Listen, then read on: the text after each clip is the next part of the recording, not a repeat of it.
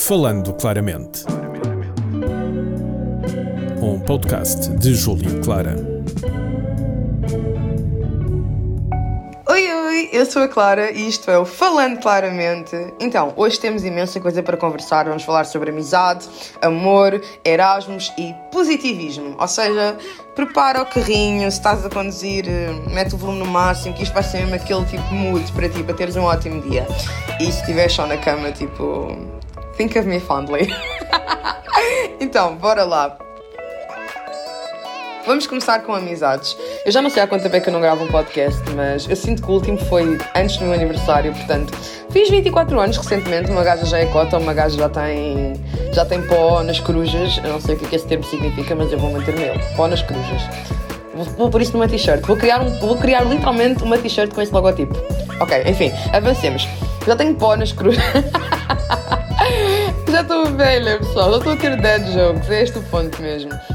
Mas em maio aconteceu imensa coisa. Um, foi o mês de terminar amizades para mim, em maio. Eu sinto que quando eu fiz 24, tudo o que era negativo na minha vida ficou nos 23, porque terminei finalmente uma amizade de anos com um rapaz que gozava com a minha cara de trás e para a frente e eu, no, momento em que terminámos a amizade, eu estava com imensa raiva dele, eu estava com imenso ódio, eu genuinamente estava-lhe a desejar o pior do mundo.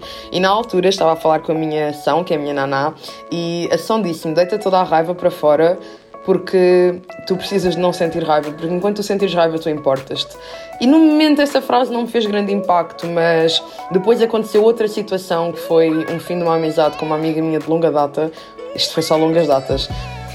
Um, foi mesmo uma situação horrível. A amizade acabou porque ela. Eu nem vos consigo descrever o que é que ela fez, só posso dizer que foi uma atitude mesmo horrível e nojenta e foi.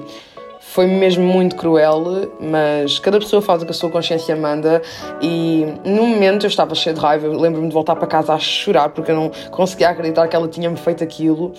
E Naquele instante eu falei com a São, falei com amigas minhas e todas disseram-me a mesma coisa. Uh, tu estás com raiva porque vocês vão voltar a ser amigas.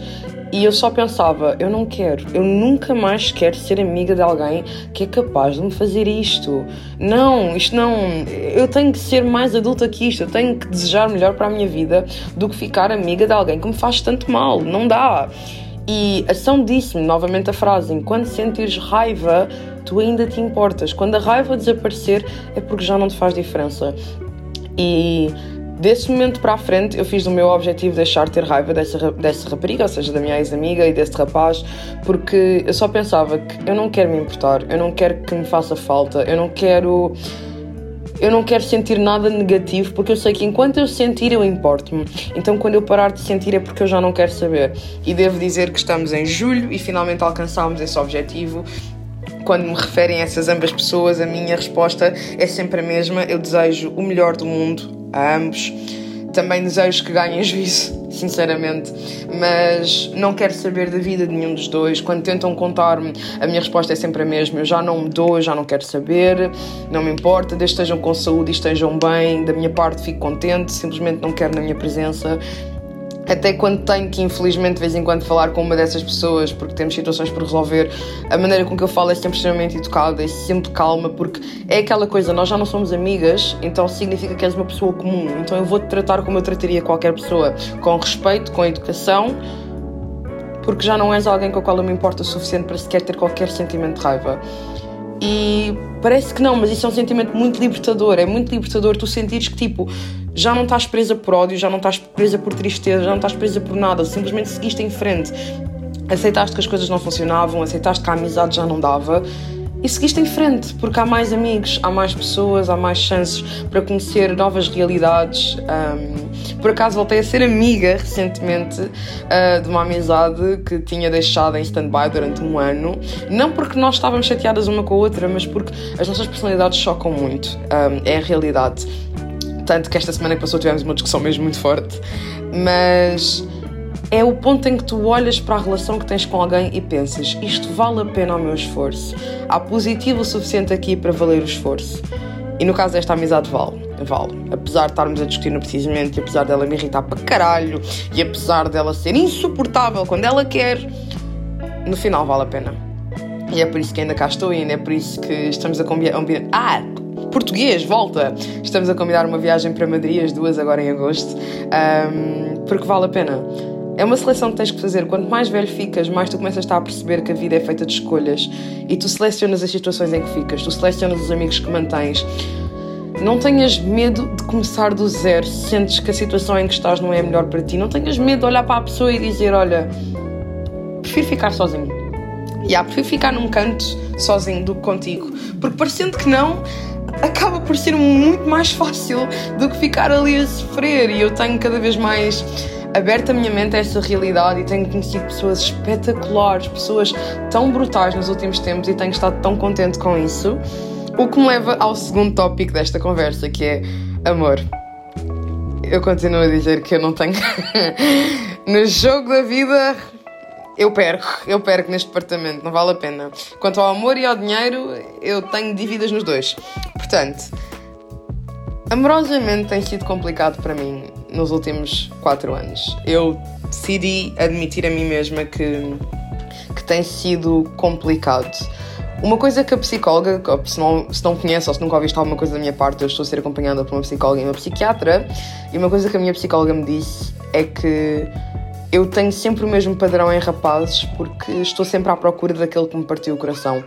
E cada vez mais eu tenho visto a perceber que é mesmo verdade, porque eu, se perguntarem a qualquer amiga minha ou em outros podcasts que isto já foi falado, eu tenho um padrão. E esse padrão, por muito que me custa admitir, é baseado no rapaz que eu mais amei até hoje. E eu procuro em todos os outros. Porque lá no fundo, não é não ter superado, no sentido de ainda querer estar com ele, mas é porque eu queria a força toda que tivesse funcionado. Então eu tento que faça funcionar, eu tento que funcione com pessoas parecidas.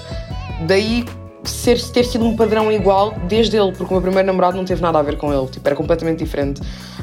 Mas depois dele têm sido todos iguais.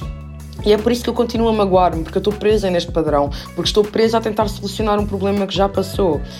E no momento em que eu me comecei a perceber disso, eu comecei a sentir muito melhor face à minha vida amorosa, porque eu não conseguia perceber, eu questionava-me porquê que corre tão mal, porquê, porquê que eu só escolho trastes, o que é que se passa? Eu não posso ter assim tão mau gosto, eu não posso ter assim tão o cu virado para a terra, o que é que se passa? E ao admitir isso a mim mesma foi, foi libertador, foi perceber que não é de mim, é de mim, mas não é de mim, por assim se dizer. E o último rapaz com o qual eu tive stress foi, foi mesmo a última gota. Foi aí que eu percebi que, ok, isto é um problema e eu tenho que me distanciar deste problema, porque um, havia este rapaz com o qual eu andava a falar. Não andava a falar, não, minto. Esse rapaz andou atrás de mim durante quase dois anos, pessoal. Dois anos nas minhas DMs, insistentemente a tentar sair comigo. Diariamente ele mandava-me mensagem: Queres sair comigo? Posso levar a jantar? Fá, fá, fá, fá, fá, fá, fá, fá. E eu nunca lhe dei bola, tipo, nunca lhe dei bola porque nunca prestei atenção. Até que um dia, opa, decidi convidá-lo, olha, queres vir comigo com os meus amigos à praia? E fomos e hum, tivemos um dia espetacular, correu tudo bem, mas de um momento para o outro ele revelou-se um completo idiota como todos os outros. E, no, e na altura eu fiquei do tipo, mano, é que nem sequer uma justificação eu recebi. Ele virou um estúpido completo e nem para ter a coragem de dizer: Olha, Clara, foi por isto, isto e isto, ou Clara, apercebi-me que afinal não era algo que eu queria. Independentemente, não teve a justifica... não teve a coragem de dar uma justificação. E no, no dia eu fiquei bem irritada, mas já passou tipo bem tempo, bem tempo, uma semana e meia, e eu já caguei completamente para a cena porque no final tem graça. As pessoas estão mal resolvidas com elas, eu estou mal resolvida comigo, estamos a tentar fazer uma coisa funcionar e nunca vai funcionar porque há falhas que têm que ser corrigidas. Eu preciso de corrigir alguém em mim e preciso de compreender aonde é que isto começou, onde é que começou este meu sentimento de tentar corrigir o meu passado. Eu tenho que desistir disso. Eu tenho que aceitar que as cenas aconteceram e avançar, porque senão nunca vai correr bem. E basicamente foi isso que se passou. Um, Deixou-me um bocado traumatizada, a verdade é mesmo essa, porque se nem os rapazes que são meus fãs se prestam, estou um bocado perdida, porque 20% do meu público são rapazes. Está fedido. um, mas pronto, daí para a frente tem sido. Tem sido engraçado, porque quando tu começas a perceber o detalhe de cada interação amorosa que tu tens e onde é que correu mal e começas a ver um padrão a preto e branco, é do género, hum, ok, a culpa é minha, está-se bem, percebi, percebi. Uh, então, não precisamente, estou mais focada em mim mesma e genuinamente não estou a tentar falar com ninguém. E a piada é que assim que eu disse isto, apareceram todos de cavalo. De cavalo, de cavalo, de barco, de avião, de, de, de, de trotinete, de triciclo, de autocarro, de Imeca até, porque isso é que demorou bem tempo, a justificação foi essa, porque o autocarro era da Vimeca. Um, todos a tentarem falar comigo. E eu só sou do género. Agora não quero. Agora eu já não quero. Agora acabou, acabou, acabou. Não quero. Estão todos nas minhas DMs agora a tentar falar comigo. Eu foda-se. Eu preciso dizer que já não quero vocês. Não quero, não quero. Deixa estar, vou-me manter. Portanto, agora sou eu fortemente a tentar manter-me à porcaria que eu disse. Que vou ficar sozinha no meu canto durante um bom tempo. Porque está a tornar-se cansativo. Um, e nisto leva ao próximo tópico, que isto é um bocado misturado, que é mentalidade negativa e a viagem de Erasmus. Então, eu acho que cheguei a dizer isto no podcast, se não disse, digo agora. Eu estava a planear em ir de Erasmus. E eu vou admitir isto aqui em live, em live nada, vou admitir isto aqui no podcast. Eu ia de Erasmus para fugir às pessoas que me tinham magoado. Eu queria fugir. Eu estava a fugir porque não me sentia integrada em lado nenhum, estava a fugir da sensação de dor do rapaz que me tinha magoado, estava a, estava a fugir de uma carrada de coisas e foi por isso que eu me inscrevi para Erasmus. No processo, eu inscrevi-me para Erasmus começou-se a tornar um objetivo. Eu queria mesmo, eu queria experienciar, eu queria viver aquilo tudo, eu queria muito. Mas no início do ano, do ano eu fiz uma lista de objetivos e um deles era acabar a carta. Eu quero mais do que tudo terminar a carta de condução, é uma coisa que eu quero imenso. E chegou um momento em que se tornou uma escolha entre Erasmus e a carta de condução, porque a minha escola é uma porcaria.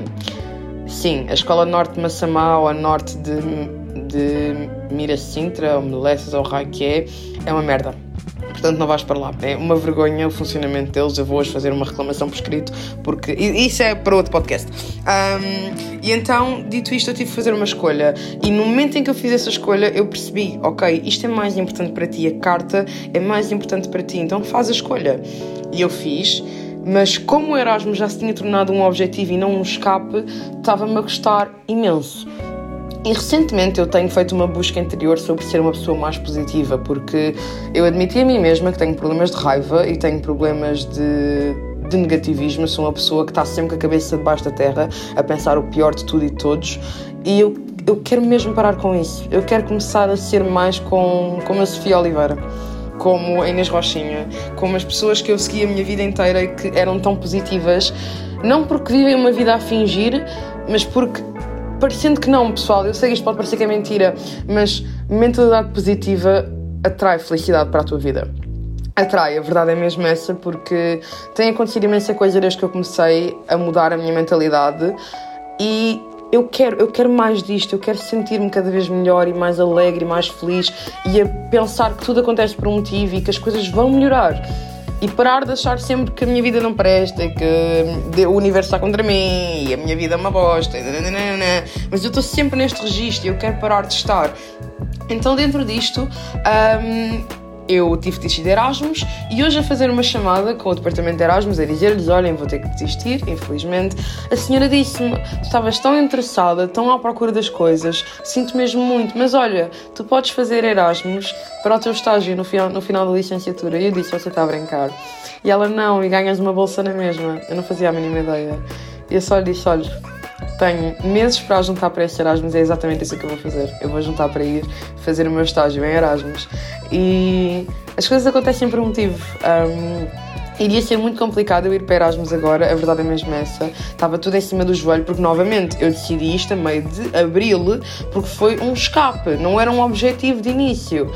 Então agora que é um objetivo, eu tenho tempo para planear as coisas e fazer as coisas como, bem, como deve ser.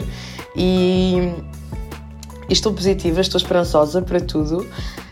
E não sei, parece que as coisas estão, estão a alinhar-se aos poucos e finalmente vou de férias. Este ano já não vou de férias há dois anos, porque ano passado, feita estúpida, fiquei em Lisboa para ficar com um gajo. Ah!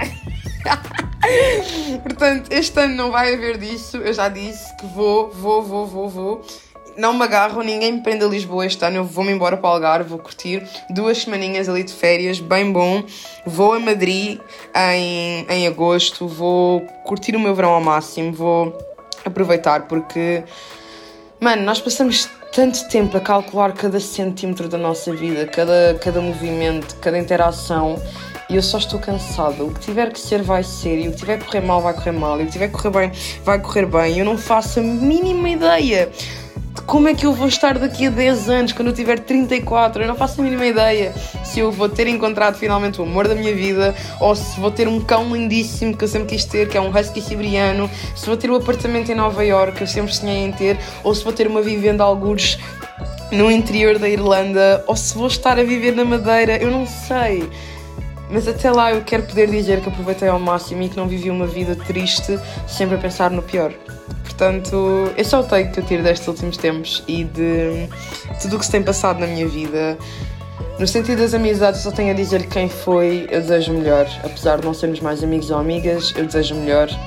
Independentemente de já não fazerem parte da minha vida, fizeram a um certo ponto e eu desejo melhor. Em termos de amor, eu li um livro recentemente que tem uma frase muito interessante e eu quero mesmo muito ler-vos. Isto dá tanto para relações amorosas como para a amizade. É uma parte do livro do Curro Ranhete, agora é um momento de seres feliz, e o presente atrai coisas boas para a tua vida. E basicamente o que diz é: é uma frase que tu dizes quando estás a tentar libertar os teus sentimentos quanto a alguém. Valoriza o ser humano que és, valoriza os teus esforços. Aprendi muito contigo, envio-te muito amor. Agora, tu seguirás o teu próprio caminho e eu o meu. Obrigada por tudo o que trouxeste à minha vida. Aprendi muito graças a ti. Os nossos caminhos separam-se, mas isso não é mau. Faz parte do processo da vida. Estou certo que há muitas coisas boas que nos esperam a ambos. E é esse o sentimento que eu tenho. Um, é o que tenho tirado bastante dos meus últimos tempos e Estou ansiosa para o que vem para a frente. Um enorme beijinho e até ao próximo episódio. Bye! Falando claramente. Um podcast de Júlio Clara. Este programa foi gravado nos estúdios da Universidade Autónoma de Lisboa.